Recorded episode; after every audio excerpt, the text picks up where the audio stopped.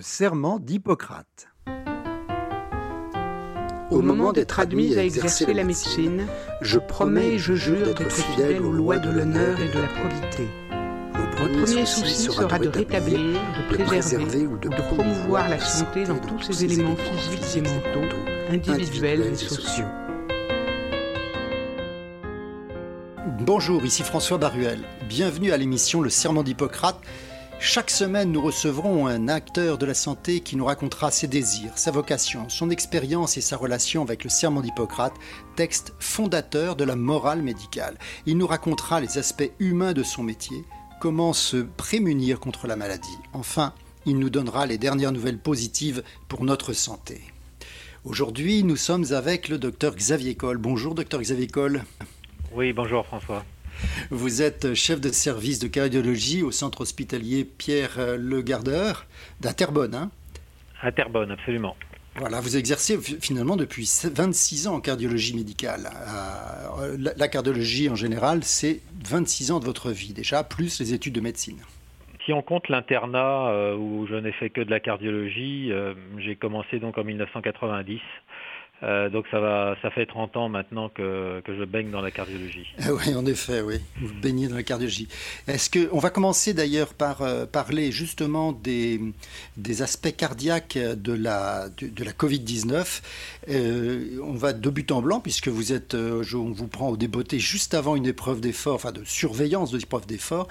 Est-ce qu'il y a eu plus de maladies aiguës pendant le confinement, de maladies aiguës cardiaques évidemment?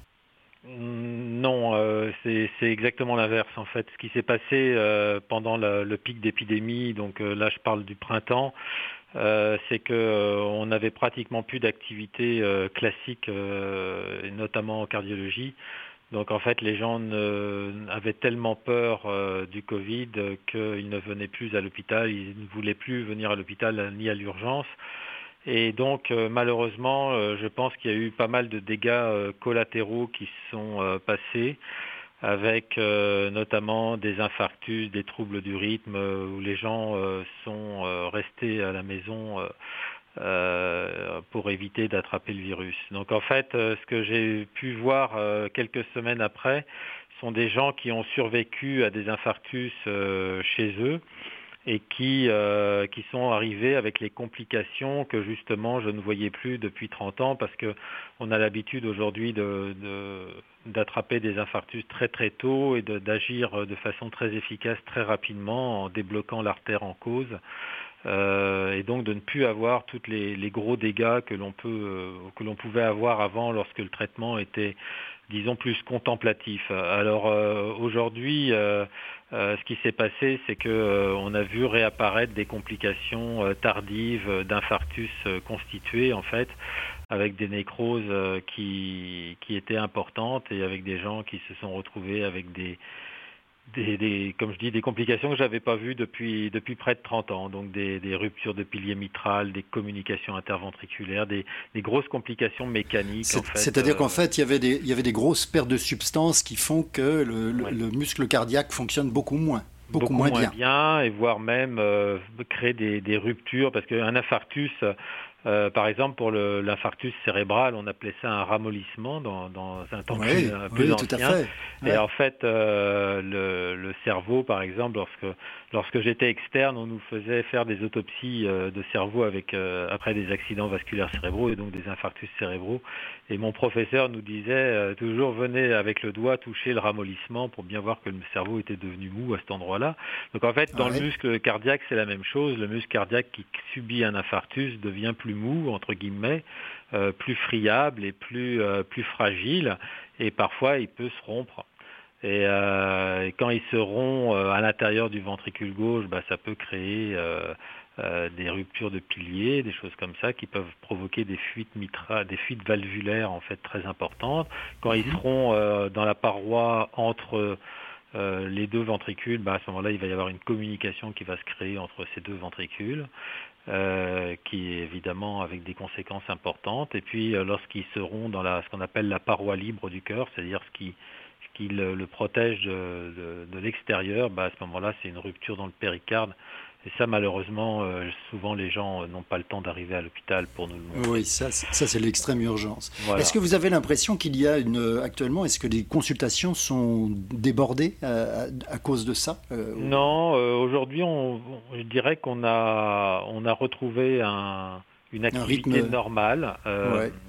Sachant qu'on a quand même encore une activité, euh, enfin là je vais on va parler en, deux, parties. En fait, pour ce qui est des, patients qui arrivent à l'hôpital et qui viennent à l'urgence, euh, je pense que notre, activité est redevenue celle que l'on avait euh, auparavant, c'est-à-dire en termes de, de, nombre de patients à voir. Par contre, je trouve que ce sont des patients qui sont plus lourds, dans le sens qu'il y a beaucoup de, de polypathologie, des gens qui ont plusieurs choses à la fois et aussi de gens qui ont attendu et qui arrivent donc avec euh, avec dans un état un peu plus, délabré si je, si je voilà, dire. exactement qui sont plus plus graves.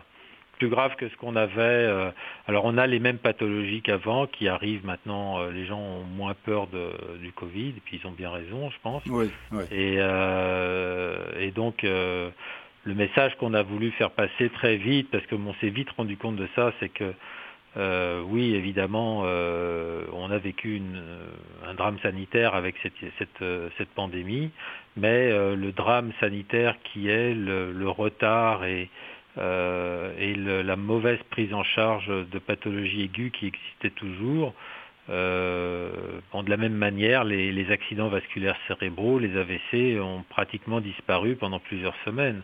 Ça ne veut pas dire qu'il n'y en avait plus. Il y en avait toujours, mais en fait, personne ne venait et personne ne, faisait se faisait soigner. Exactement. Je voulais revenir à propos de, de la Covid-19. Vous avez vu des manifestations cardiaques pendant le traitement avec euh, l'hydroxychloroquine et l'azithromycine? Parce qu'en fait, ce sont des médicaments qui ont été, qui ont fait euh, polémique, hein, bien entendu, qui ont été présentés en France comme un médicament, et même par Trump ou par Bolsonaro comme un médicament, euh, comme la panacée, puisqu'ils en prenaient, etc. etc. Est-ce qu'on on, a dit qu'il y avait des manifestations cardiaques Est-ce que vous, vous en avez vu avec ce traitement-là? Alors, euh, moi, je n'ai vu aucune manifestation cardiaque. Euh, les données sur des, immenses séries euh, il y a une étude euh, notamment euh, avec l'hydroxychloroquine qui est sortie avec 900 000 patients. Il n'y a aucune manifestation cardiaque qui a été démontrée. bon, maintenant, moi, j'ai un petit peu de difficulté. J'ai un avis personnel sur ce traitement. je sais que j'ai l'impression qu'il n'y a plus rien de raisonné par rapport à ce traitement que euh, le passionnel pratiquement devenu euh, religieux.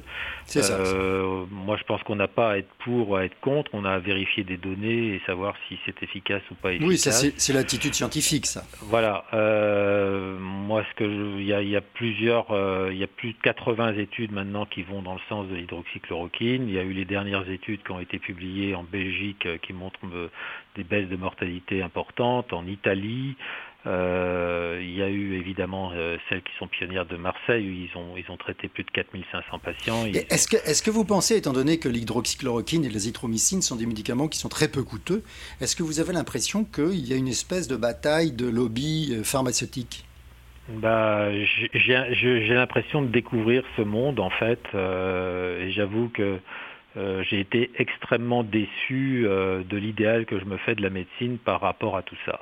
Effectivement, il y a un laboratoire, euh, mais encore une fois, malheureusement, je ne vais pas pouvoir trop euh, parler de, ces sujets euh, qui font polémique aujourd'hui, parce que je sais que ma parole peut être, peut être mal interprétée également, et parce que je sais que j'ai des confrères qui ont des problèmes avec le collège des médecins, parce qu'ils ont une voix un petit peu divergente, etc.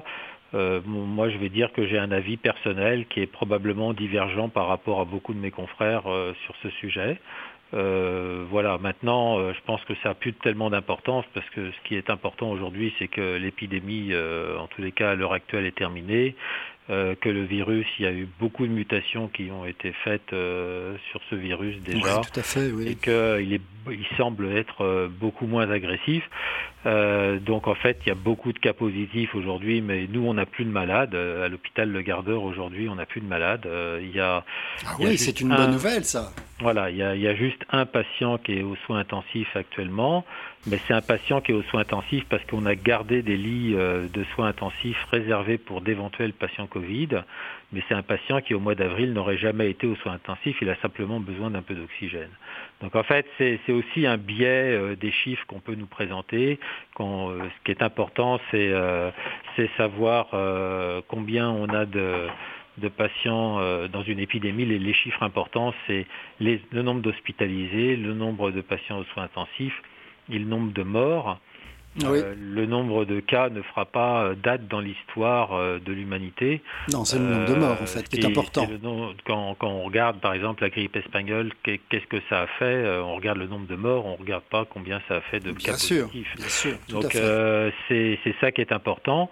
Et aujourd'hui, force est de constater qu'on n'a plus de morts. On a parfois des gens qui meurent et qui ont en même temps le Covid, mais ça ne veut pas forcément dire qu'ils meurent du Covid. Donc ça, ça peut être un biais aussi dans les statistiques.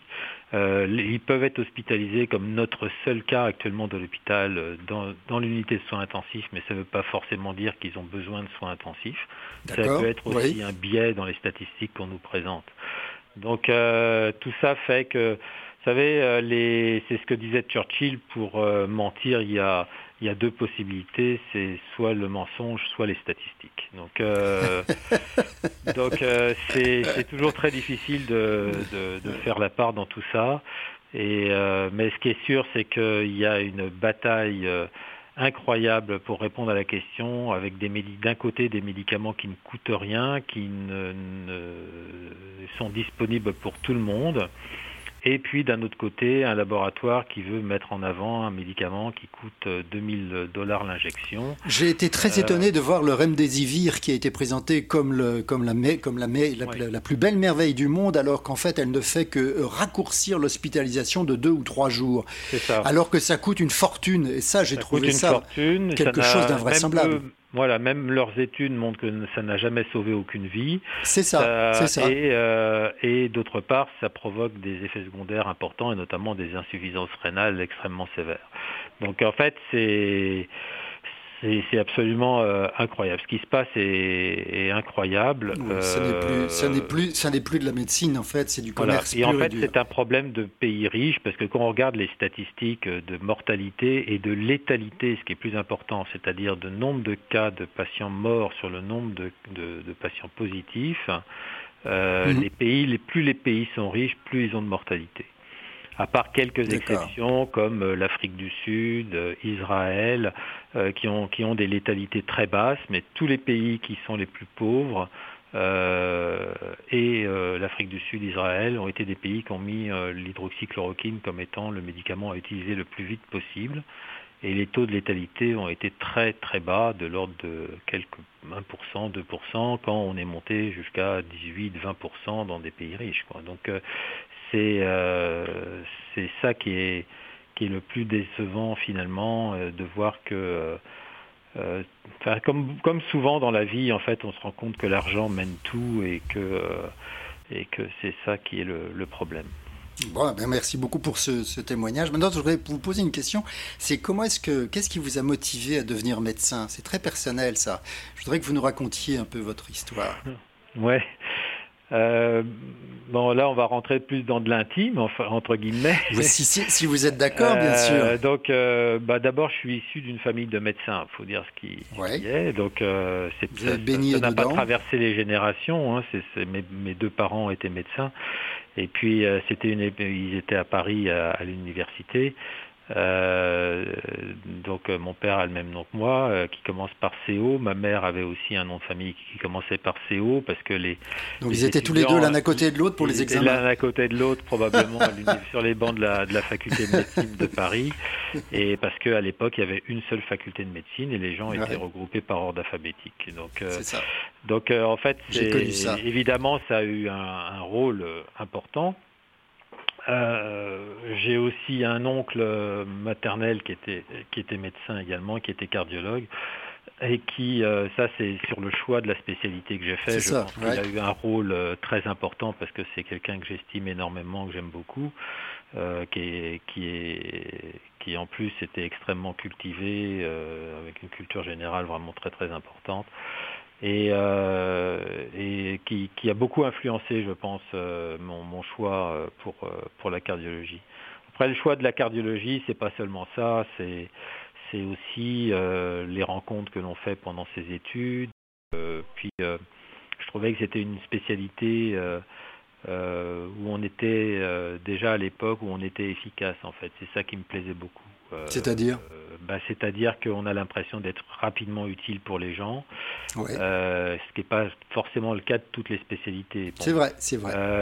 par exemple, la neurologie était une spécialité qui me plaisait beaucoup pour tout ce qui était de la, la, la sémiologie, c'est-à-dire les symptômes euh, l'examen clinique que je trouvais euh, passionnant, une espèce de jeu de piste à la Colombo où on allait dire euh, à la fin juste avec un marteau. c'est vrai que ça ressemble souvent à une espèce d'enquête policière. Voilà, on allait dire bah, il y a une lésion au cerveau à tel endroit, je trouvais ça incroyable, mais ce qui me déplaisait beaucoup à la fin, c'est que généralement ça se terminait par bah, on ne peut rien faire. Voilà. Ça, Alors, euh, euh, maintenant, je, bon, la, la, neurologie a beaucoup évolué depuis. Je sais que c'est une spécialité aussi en, en pleine évolution, euh, notamment pour tout ce qui est neurovasculaire, mais pas que. Hein. Il y, a, y, a, beaucoup de choses qui se font. Mais et ça va être une spécialité formidable aussi parce que tout est à découvrir dans le cerveau. Mais en tous les cas, c'était aussi une des raisons pour lesquelles j'avais choisi la, la cardiologie c'était cette impression d'être euh, rapidement efficace, euh, de voir quelqu'un qui arrivait euh, entre guillemets mourant et de le remettre sur pied et, de faire en sorte que rapidement il puisse, bon si on prend le cas de l'infarctus par exemple qui est quand même un, grand accident grave hmm. dans, la cardiologie et qui, entraîne énormément de décès, lorsqu'on peut les prendre en charge rapidement, euh, alors que, du temps de mon grand-père qui avait fait un infarctus, je me rappelle quand j'étais petit, euh, il était à la maison euh, dans une chambre, j'avais pas le droit d'aller le voir, il était au lit, puis après il avait eu le droit au bout d'un mois de, de s'asseoir dans le fauteuil, etc. Enfin, c'était ça. Puis quand vous faisiez un infarctus dans les années 70, ah. vous perdiez votre travail.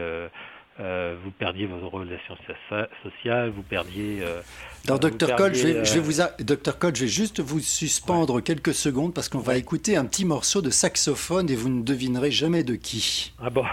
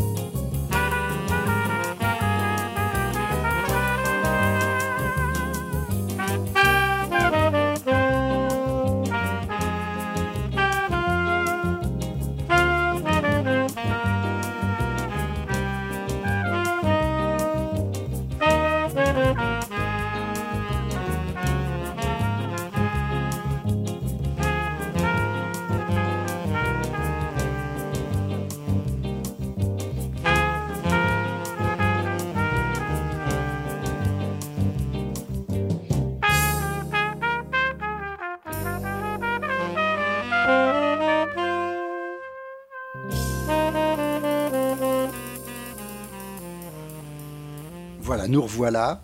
Nous revoilà après ce morceau de saxophone. Et euh, donc, vous avez, vous, c'est un hobby que vous avez fait en plus de votre, en plus de la médecine. Mais comment est-ce que vous avez le temps de faire ça? Euh, oui, j'ai en fait j'ai fait de la musique, je faisais de la musique et jeune, j'ai fait du piano jusqu'au jusqu'au baccalauréat en fait.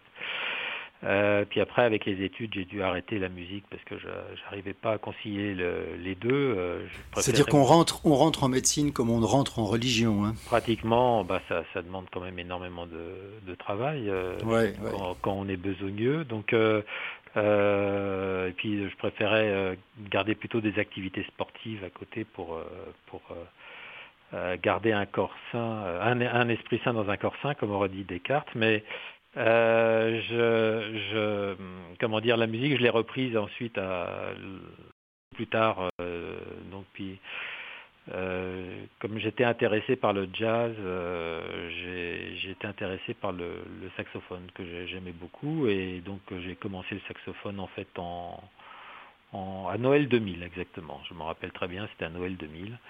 Euh, donc j'ai commencé, puis je me suis mis tranquillement, et puis euh, j'ai pu euh, effectivement concilier une activité musicale avec une activité professionnelle, puis une activité familiale également aussi, parce que j'ai quand même une femme et quatre enfants, donc ça, ça occupe ah oui. aussi.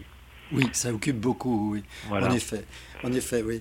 Est-ce que vous avez, vous avez votre cursus lui-même, vous avez commencé par de la médecine générale quand même? Euh, bah en fait euh, oui et non. Euh, j'ai en fait les en France le, cursus est un petit peu différent de celui qu'il y a au, Québec puisque moi j'avais fait toutes mes études en France. le, on a des, des contrairement au Québec où les la la sélection se fait euh, en première année de médecine avec des dossiers, euh, les, la cote R, etc., des entretiens ensuite, des entrevues. Euh, en France, c'est un, tout le monde peut rentrer en médecine à partir du moment où on a eu l'examen final après le lycée. Et ensuite, il y a un concours bête et méchant à la fin de la première année. Mhm. Euh, qui à l'époque était à peu près euh, avec une sélection d'à peu près 10% euh, de reçus. Et à la fin de la sixième année de médecine, il y avait un autre concours bête et méchant qui était le, concours de l'internat. Mhm. qui est un concours extrêmement compliqué parce qu'on se bat entre guillemets contre des gens qui ont eux aussi fait six années de médecine. Et il y avait aussi des, c'était sur, sur quand même 26 matières à l'époque. Hein, oui, c'est ça, oui. il y avait 26 matières et euh, donc euh, euh, ce concours faisait qu'à la fin il y avait un classement et que c'était par rapport au classement qu'on allait choisir la spécialité. Puis on voyait les, au fur et à mesure que le, classement avançait, les, les, les, différents postes disparaissaient. Donc, euh, donc euh, en fait, là, à la fin de la sixième année, euh, euh, il, y a eu, il y avait à l'époque autre chose qui intervenait, c'était le service militaire, qui était à l'époque obligatoire. Et donc, hmm. pour ça, c'est aussi une anecdote. il tirait une lettre au sort, en fait, pour savoir qui commençait à choisir où aller. Et donc, l'année où j'ai terminé mon internat, la, la lettre qui a été tirée au sort pour le... Là, je parle... le C c'est la lettre qui était tirée au sort pour aller choisir le, le, le, stage, de résident euh, avant d'avoir les résultats du concours d'internat avait été le D. Ah, Alors ah c'est-à-dire que moi avec euh, CO, euh, ah j'étais à, la, le dernier. toute fin, j'étais le dernier.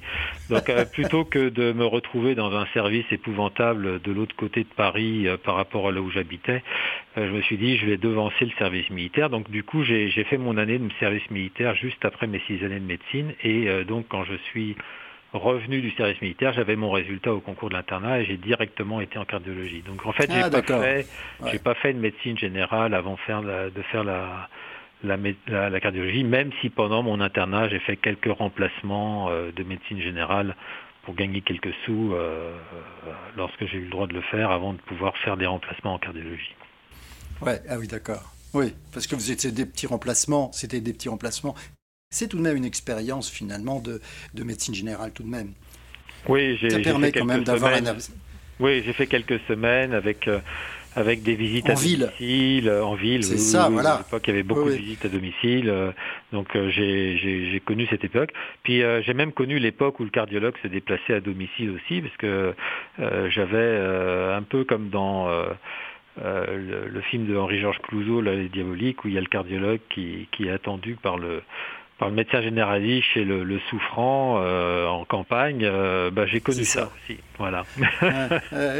ça, paraît être euh, très très vieux et une. Alors, docteur Coll, on a l'impression qu'on est au 19e siècle là. Voilà, en fait, hein. pratiquement, mais mais. quel bon, quel changement ça a fait. Quel bah changement il y a eu. Hein, en fait, ce qui se passait, c'est que finalement, on s'est rapidement rendu compte que c'est tout ça, c'était des pertes de temps et surtout des pertes de temps pour le patient parce que euh, tout le temps qui était fait d'appeler le généraliste, qui ensuite euh, allait appeler le spécialiste pour venir à la maison, etc., faire un électrocardiogramme, voir si...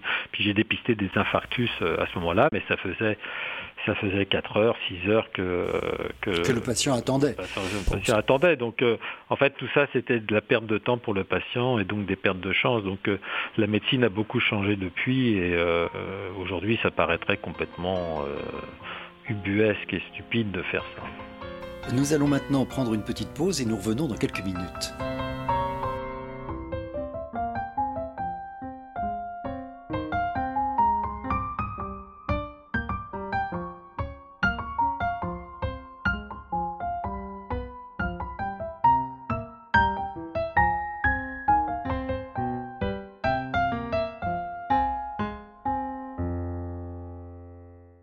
Vous êtes avec nous sur euh, l'émission Le Serment d'Hippocrate avec le docteur Xavier Coll, cardiologue.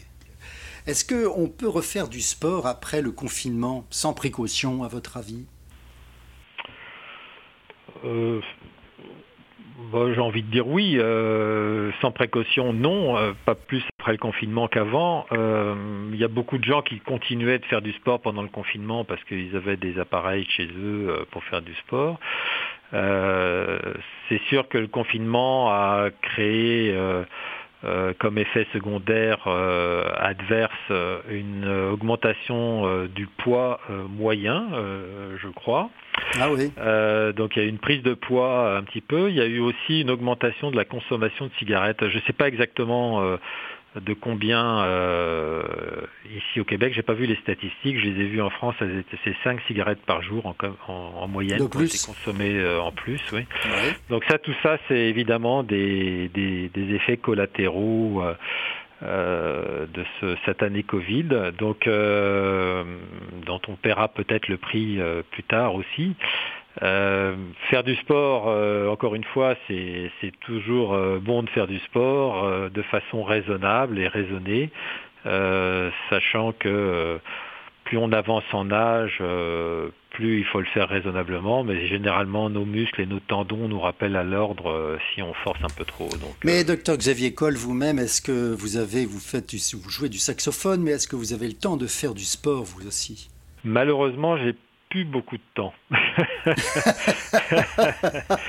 J'en fais toujours un peu, mais pas beaucoup, euh, j'avoue. Puis j'ai bon, j'ai eu aussi des blessures tendineuses, euh, des, des, des, bursites et des choses qui m'ont un peu handicapé. Euh, si bien que effectivement j'ai dû beaucoup réduire par rapport à tout ce que je faisais avant. Mais euh, je reste quand même en forme globalement, j'ai l'impression. Donc euh, même si je ne, je ne, vais plus courir euh, de façon systématique, Comme je marche quand même pas mal. on fait des randonnées, on fait des tas de choses, mais c'est plus du sport, on va dire athlétique, quoi. Est-ce que vous prenez les ascenseurs? Rarement. Ah, c'est bien. Rarement, mais bon, on a un hôpital avec seulement trois étages, c'est pas non plus. Euh, non, c'est pas, oui, bien sûr, mais c'est pas, pas un exploit, non, c'est pas, c'est pas le Kilimanjaro. Je ne travaille pas au CHUM, donc euh, c'est pas non plus euh, énorme, mais, mais non, effectivement, j'essaye d'éviter de prendre les ascenseurs. Est-ce que qu'est-ce que vous pensez des salles de fitness puisqu'on parle beaucoup des aérosols en suspension lorsqu'on fait du sport il semblerait que les aérosols soient un élément contaminant particulièrement important, euh, à peu près au même titre et même supérieur dans une salle confinée à celui des éternuements et des, et des et de la toux. Est-ce que vous pensez que les salles de fitness sont des éléments ou des, des salles ou des endroits où il est possible d'attraper plus facilement la Covid-19 bah, comme n'importe quelle infection respiratoire, euh, le fait d'être dans une salle fermée euh, et avec euh, plus il y aura de monde, s'il y a quelqu'un d'infecté, plus il y a de chances de contaminer son voisin. donc c'est sûr que pour l'activité sportive, c'est toujours mieux de le faire en plein air. maintenant, encore une fois, je pense qu'aujourd'hui, même, enfin, on n'est plus au mois de mars, avril avec un état euh, sanitaire euh, qui était vraiment préoccupant. inquiétant. Mmh, mmh. Voilà, donc euh, les gens qui vont faire du sport dans les dans les dans les salles de fitness aujourd'hui, je pense qu'il y a des règles d'hygiène qui sont importantes. les règles d'hygiène étaient déjà là dans les salles de fitness, dans le sens que il y avait déjà du gel hydroalcoolique pour pour ou des, des, lingettes pour nettoyer les les les, les, agrès, etc. Enfin bon, c'est. Mais euh, tous les tous les, toutes les personnes asymptomatiques qui vont dans la salle de fitness mm. respirent fortement puisqu'elles sont justement sur les tapis, euh, les tapis roulants, elles sont, elles sont, euh, elles, sont hors d'haleine, donc notamment sur les, comme dans les épreuves d'effort que vous faites d'ailleurs et que vous faites faire, c'est pareil. Donc il y a aussi une l'exhalaison de, d'aérosols qui sont très importants, un peu comme dans les karaokés. Oui, mais encore une fois, après, euh, c'est toujours un avis personnel, mais ce qu'il y a des choses factuelles dans mon avis personnel, c'est qu'on on vit en symbiose avec euh, des bactéries et avec des virus. Euh, donc on est tous porteurs de, je crois qu'il y a plus de bactéries et de virus dans notre organisme que nos propres cellules. Euh, donc, euh, donc c'est, on est tous porteurs sains de tas de choses. On a du pneumocoque, du méningocoque, du euh, des, virus, euh, etc. Et, et, on, on, a notre système immunitaire qui travaille et on va être porteur sain d'un tas de virus. On n'est on n'est pas dans des bulles à vivre dans un milieu aseptisé. Et l'homme a toujours su euh, se, se, mettre en symbiose euh, avec, euh, avec ces bactéries. Alors de temps en temps, il y en a une qui passe et qui, qui devient agressive, si bien qu'il y a des gens qui vont de temps en temps faire, euh, faire une infection, bon, pendant que le voisin, alors qu'il l'a aussi respiré de la même manière, ne la fera pas.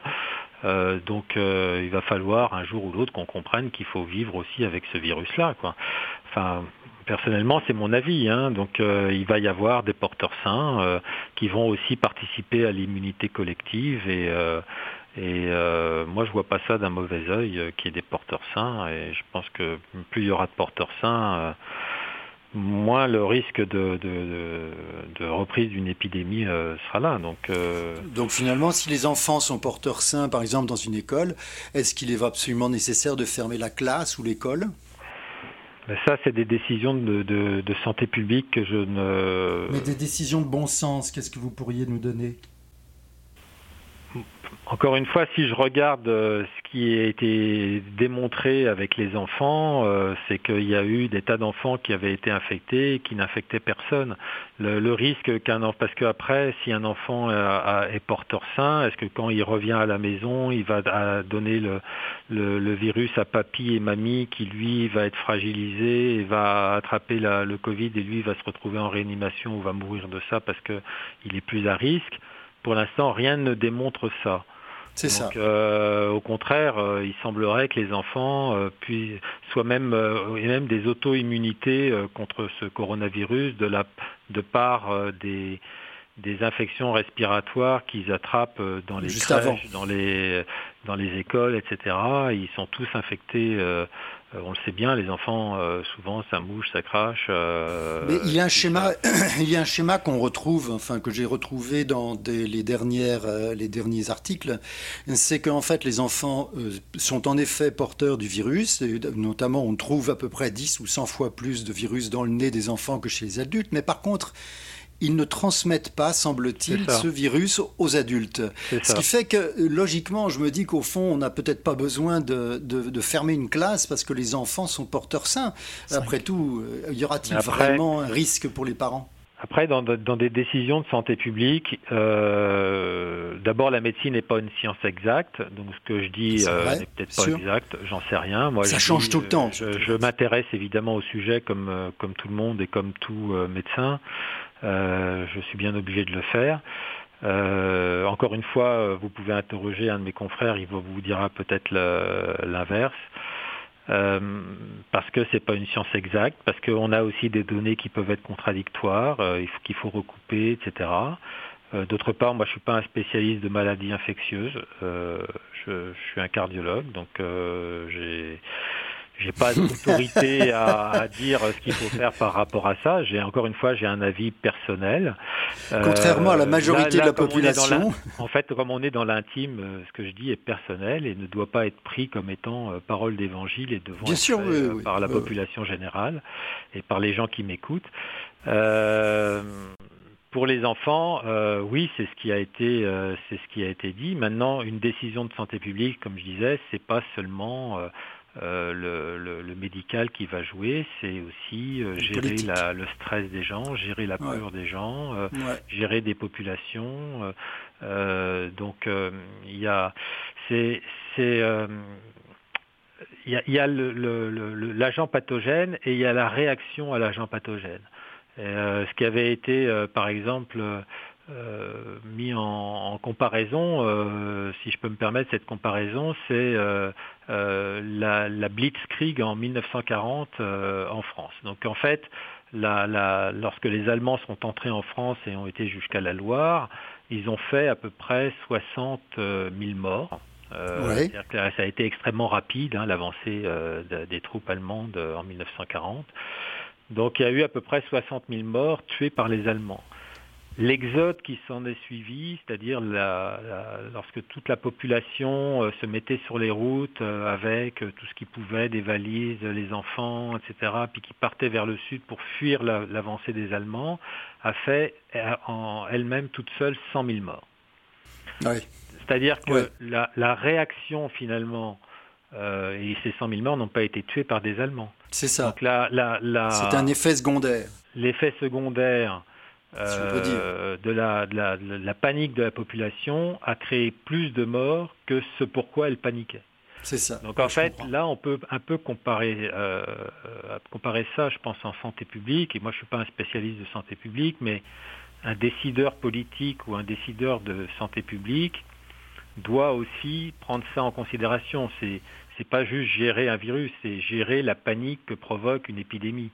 Euh, donc euh, comment on doit gérer cette panique? Donc, euh, Et puis ça, si ça rassure les gens d'avoir un masque dans certains lieux, même si le masque ne protège pas de tout, et puis ça c'est évident que le masque ne va pas protéger de tout, mais c'est pas idiot de, de, dire on va mettre des masques, on va obliger les gens à mettre un masque, comme on oblige les gens à mettre une ceinture de sécurité dans une voiture. Tout à fait. Ça va pas protéger de tout. Euh, on peut aussi mourir d'un accident de la route avec une ceinture de sécurité. Bien sûr. Mais ça n'empêche que c'est quand même utile et globalement c'est utile. Donc, euh, donc en fait c'est ça. les mesures de santé publique, moi je, je suis, c'est difficile de se mettre à leur place. Puis honnêtement, j'aimerais pas être à leur place parce que c'est des décisions compliquées. Euh, il y a d'un côté euh, les libertés euh, de chacun, les libertés individuelles, les libertés collectives. La liberté collective, que je mettrais même en avant par rapport aux libertés individuelles.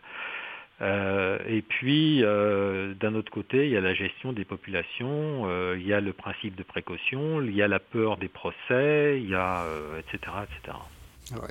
Merci beaucoup, docteur Xavier École. Vraiment, c'était, au moins c'était, rassurant tout ce que vous nous avez dit. En fait, ça montre que peut-être qu'on avait, on a fait trop de battage autour de quelque chose qui n'était pas si dangereux que ça.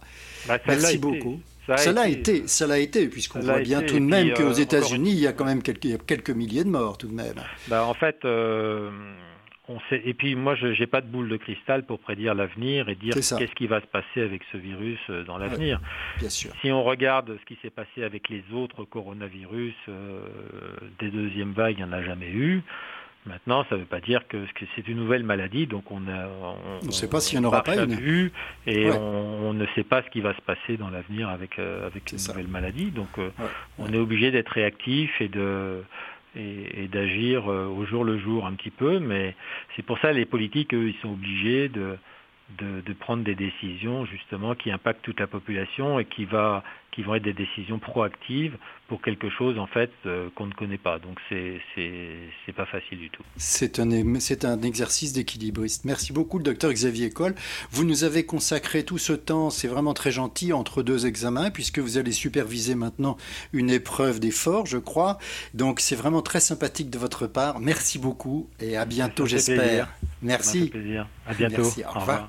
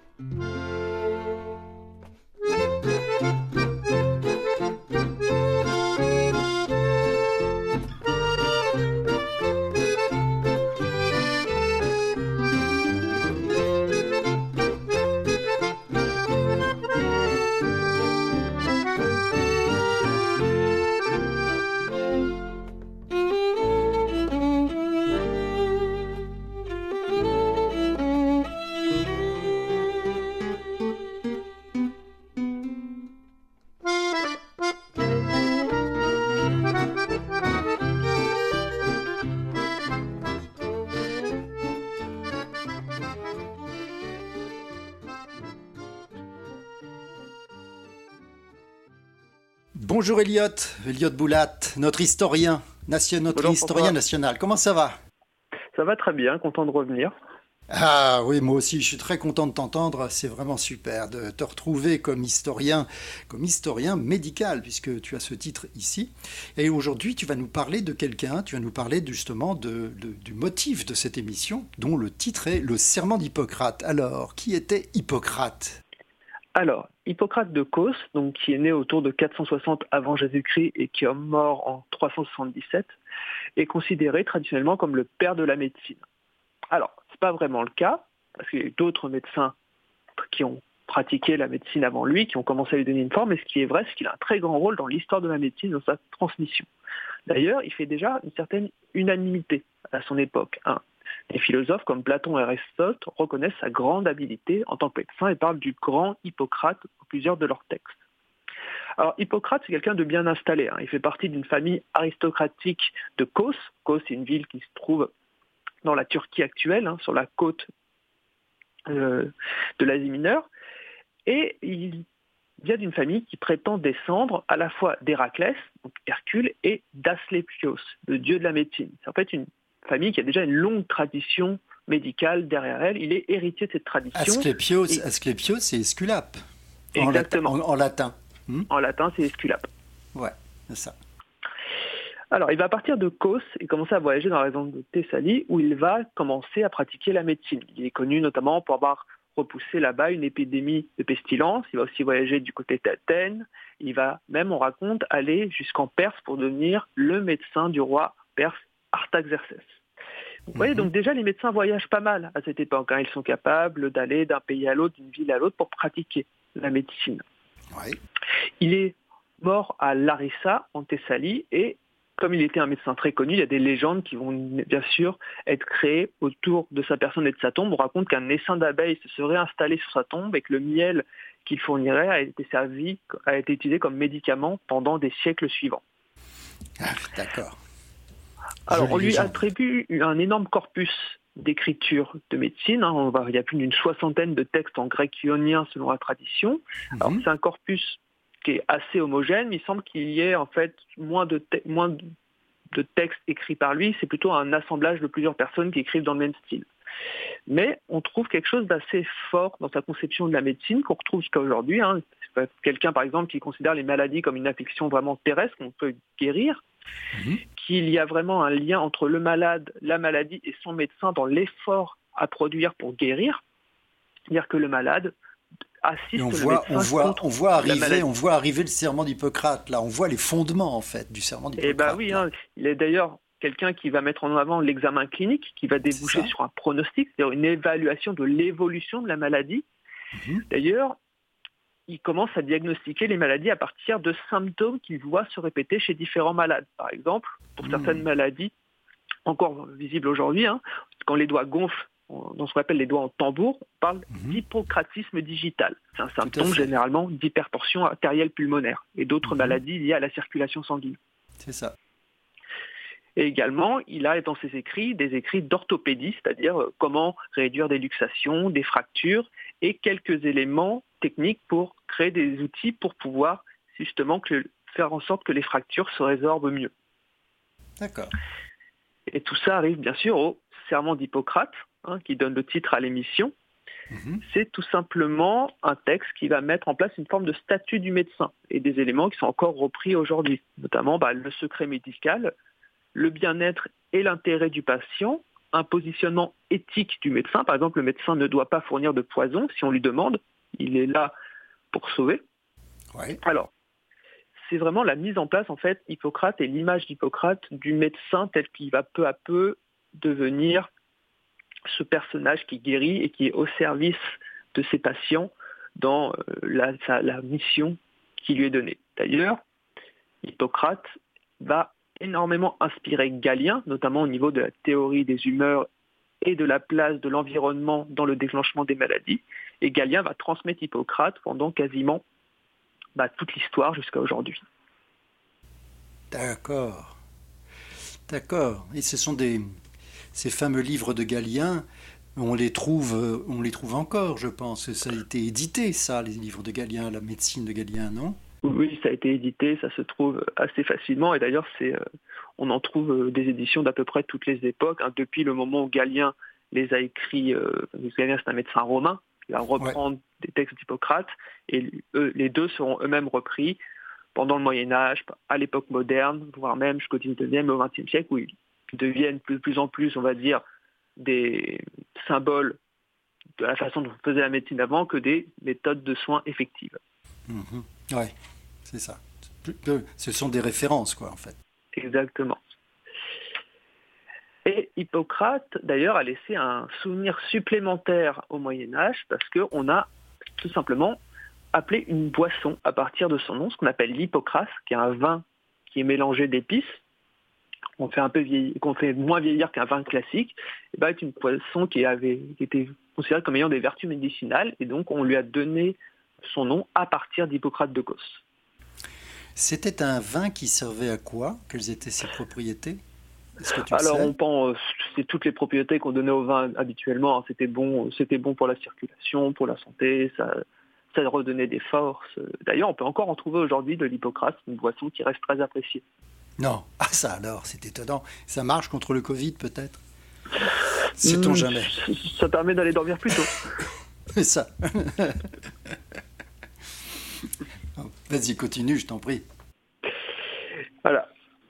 Et donc, en fait, Hippocrate est notamment considéré encore aujourd'hui comme un des fondements de la médecine, de la mission du médecin, je l'ai dit, et c'est pour ça que le serment d'Hippocrate est encore dans plusieurs pays aujourd'hui prononcé lorsque les médecins obtiennent justement leur grade de médecin ou de docteur. Et ils font les mêmes, la même allégeance, entre guillemets, aux patients et à la médecine qu'on trouve dans les textes d'Hippocrate. Est-ce qu'il y, a des, des pays où il n'y a pas de médecin, de, serment d'Hippocrate du tout? Est-ce que les États-Unis, il y en a un?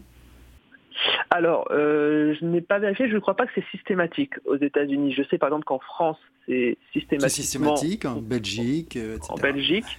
Mhm. Mais euh, enfin, il, faut aussi se rappeler que la, formation de la médecine, le rôle du médecin, même s'il a l'air comme ça évident pour tout le monde, en fait, a vraiment des places assez différentes selon les sociétés et selon les époques. Hein. On rappelle par exemple que Hippocrate, on est dans une médecine du soin, l'application, mais peu à peu, ça va évoluer et pendant des siècles, en fait, les médecins ne pratiqueront pas eux-mêmes les opérations. Hein. Le médecin sera là pour donner un avis, poser un diagnostic, ce sera par exemple le barbier, parce qu'il a des instruments assez tranchants qui lui fera les exactement qui fera les opérations. Le barbier chirurgien. Ouais, c'est ça. Ouais, tout à fait. Ce qui était d'ailleurs, euh, le barbier était très méprisé par les médecins parce qu'il n'avait pas la connaissance, il avait juste les outils. Voilà, c'était quelqu'un qui faisait, ce n'était pas, quelqu'un qui réfléchissait dans l'imaginaire qu'il y avait à l'époque. Donc euh, il se tachait de sang et c'était absolument très mal vu. C'est ça, oui. oui. Et, c'est vrai, c'est tout à fait. Alors je voulais dire une chose, c'est qu'au Québec, il n'y a pas de serment d'Hippocrate euh, au tel qu'on l'imagine. Il y a bien entendu un serment, euh, un serment à la fin, et comme pour les finissants, mais c'est vrai qu'il y a un code de déontologie qui est extrêmement épais, qui est, véritablement une espèce de, de, code civil ou de code médical euh, qui permet de, diriger toute l'attitude et toute la conduite à tenir des, des, médecins entre eux et avec le patient et avec le collège des médecins. Donc il y a en effet quelque chose qui est beaucoup plus, beaucoup plus comment dire, bordé et qui est moins moral mais plus factuel. Mm alors qu'en Europe, c'est plus moral et plus, et d'ailleurs ce qui, ce, qui, revient à peu près au même, puisqu'il y a autant, de, autant d'ensuite de, procès entre les médecins et les, patients qu'en Europe qu'au que Québec. Hein. C'est exactement la même chose. Est-ce que les, médecins, ou plutôt les, religieux, ont ensuite pris le relais tout de même de, d'Hippocrate, puisque c'est eux qui ont gardé, c'est eux qui ont soigné en premier la population lorsque il n'y avait plus de médecins circulants ou de médecins, euh, comment est-ce qu'on pourrait dire, sans domicile fixe ou euh, itinérants ou comme on veut, enfin, comme le faisait Hippocrate. Hein, c'était c'est la, la, la, religion qui a pris le, relais avec. Et oui, pour une raison assez simple, c'est qu'au bout d'un moment, c'est tout simplement les religieux qui vont être gardiens du savoir transmis par écrit. C'est eux qui vont organiser l'éducation, c'est eux qui vont organiser la recopie des textes, leur transmission. Et donc, c'est de façon logique qu'on va surtout retrouver les textes d'Hippocrate, de Galien, dans, des, dans les bibliothèques constituées, notamment à partir de l'ère chrétienne, dans les monastères, ou même dans tout simplement les endroits qui auront accès à la connaissance et à sa diffusion. Et d'où, la suite, d'où la, conservation des écrits. Et logiquement, tout à fait en, en, grande logique, on est passé aux soins qu'on pouvait donner aux patients et aux malades à travers des dispensaires et des hôpitaux. Exactement. Et ça, on parlera des hôpitaux tout au long de cette saison, je pense. Oui, j'aimerais beaucoup en entendre parler la, prochaine fois. Merci beaucoup. C'est vraiment très sympathique de ta part, Elliot, de venir au milieu de cette de cette, de cette période un peu compliquée pour toi, euh, nous, avons, euh, nous, nous, apercevons que Hippocrate, en fait, qui est un ancien, est toujours présent dans le serment d'Hippocrate, dans la présence de dans la science la plus moderne qui soit, elle intervient, on l'a vu tout à l'heure, euh, on en a discuté avec euh, Xavier, le docteur Xavier École, le cardiologue, qui en effet a donné son avis personnel sans, sans développer trop, mais c'est montrant qu'il y avait qu'il y a une loi dans plutôt un précepte dans le serment d'Hippocrate qui est qu'on ne cherchera pas de la fortune ni la gloire à travers la médecine. Et on s'aperçoit qu'en fait, euh, avec tout ce qui est euh, médical et tout ce qui est Covid, laboratoire, soins et passion autour de certains médicaments, il y a évidemment certaines personnes qui ont cherché la fortune et la gloire et que finalement c'est un des, un, des aspects du serment d'Hippocrate qui est complètement, complètement foulé aux pieds. Merci beaucoup, Elliot Boulat. C'est très sympa. On te voit la semaine prochaine. À la semaine prochaine. Merci beaucoup. À bientôt. Cette émission, le serment d'Hippocrate, est donc terminée. Je voudrais remercier beaucoup le docteur Xavier Coll que nous avons obtenu entre deux examens. Merci infiniment à Jean-Sébastien Laliberté, notre maestro qui est derrière ces consoles. Merci à Catherine Bourderon, recherchiste. Merci à Elliot Boulat, l'historien médical et sans qui nous n'aurions pas toutes ces histoires. Merci beaucoup à tous et à bientôt, là, la semaine prochaine. Au revoir.